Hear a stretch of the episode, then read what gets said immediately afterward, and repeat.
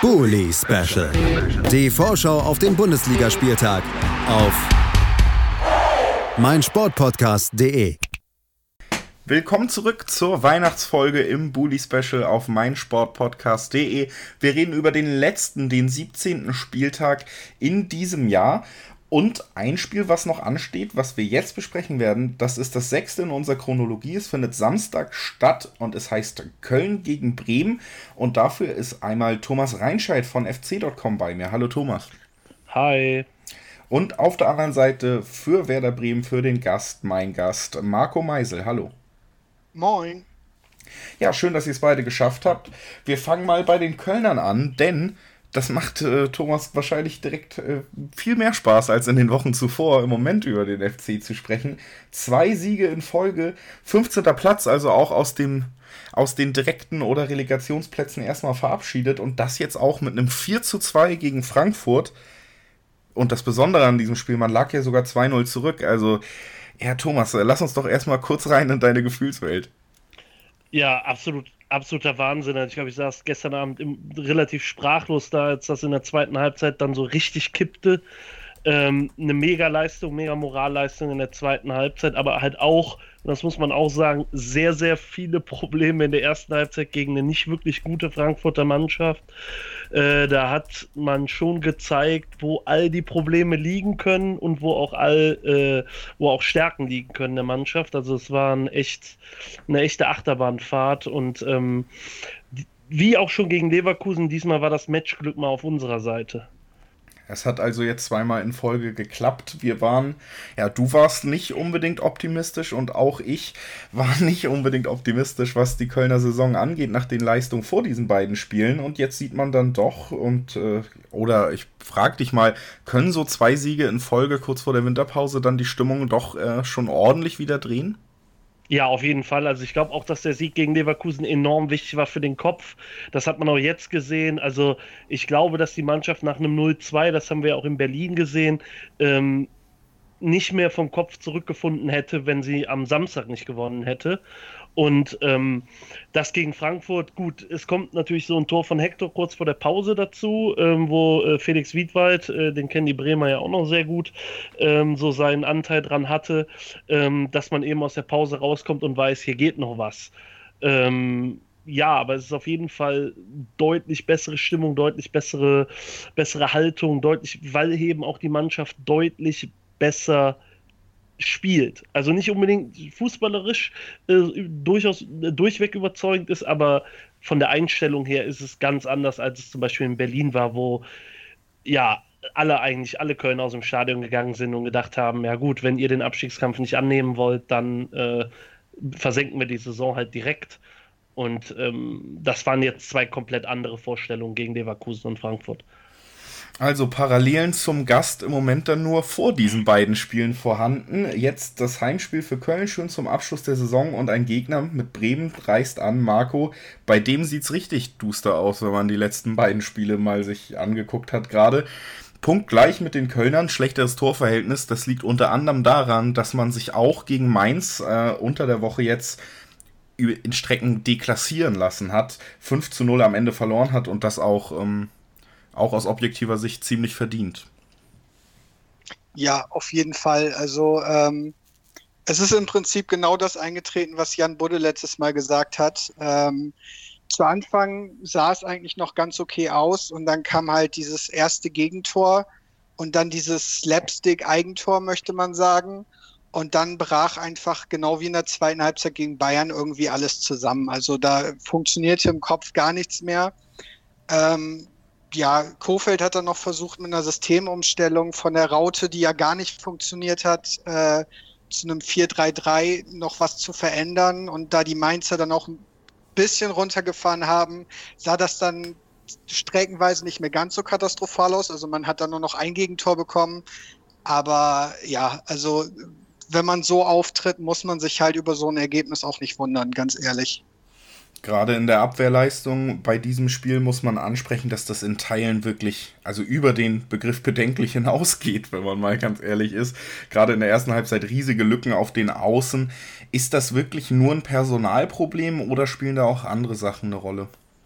Also klar ist, dass die Kopfsache da definitiv eine Rolle spielt, aber was man halt nicht vergessen darf, die ursprünglich geplante oder generell würde ich mal sagen, die eigentlich Stammabwehr äh, hat diese Saison noch nicht einmal zusammengespielt. Und generell wurde die äh, aus Verletzungsgründen, aus Sperrgründen, was auch immer, wurde die äh, Abwehr so viel durchrotiert und da ist überhaupt gar kein ja, Gefühl füreinander, da ist keine Routine drin. Und ja, wenn man dann halt sich auch anguckt, wie manche davon sich angestellt haben, ich hatte letztes Mal auch schon lang bei den Bayern angesprochen, da fehlt halt alles im Moment. Also mal gespannt, wie Kofeld da jetzt wirklich noch was ändern will vorm Winter.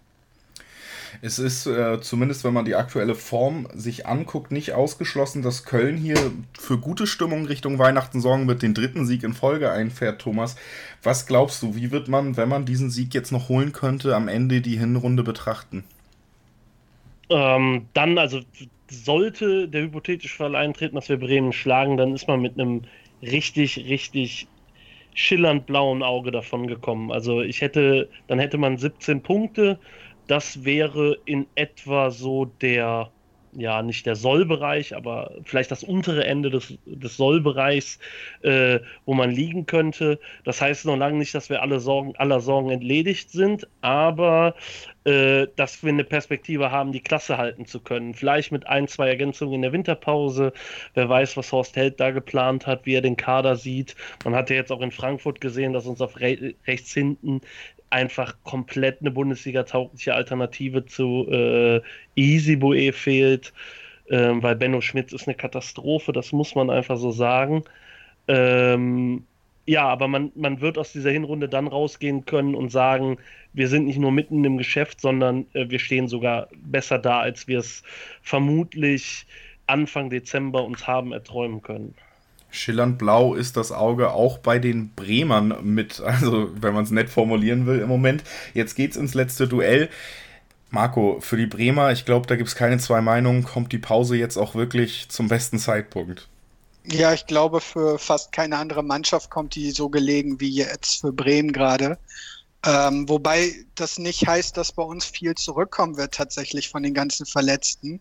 Nur hoffentlich wird da einfach im Training und generell auch über die Weihnachtszeit einfach der Kopf wieder ein bisschen frei, dass man ja mit einem anderen Selbstverständnis wieder in die Rückrunde starten kann. Dann sind die Fronten soweit geklärt. Bevor wir tippen wollen, weil wir ja die große Weihnachtsfolge haben, gebe ich heute mal jedem Gast die Chance, noch einen Weihnachtswunsch in Bezug auf seine Mannschaft äußern zu können. Gerade bei euren beiden Teams ist natürlich eine, eine Menge zu wünschen im nächsten Halbjahr, dass es vielleicht einfach ruhiger wird. Ich weiß aber natürlich nicht, in welche Richtung es am Ende geht. Thomas, was ist dein Wunsch fürs nächste Jahr für den FC Köln?